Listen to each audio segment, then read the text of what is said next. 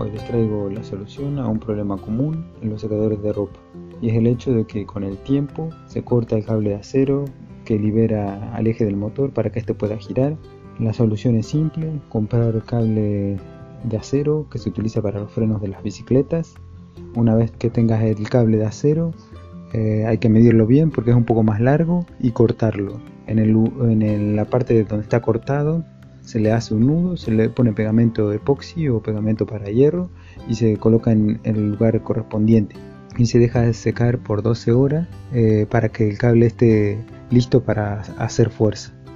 Al otro extremo, al extremo que tiene una bolita de acero, eh, se, se coloca en la parte donde está un resorte que es fácil de reconocer.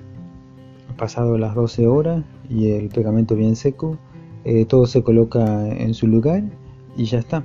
El aparato está listo para andar.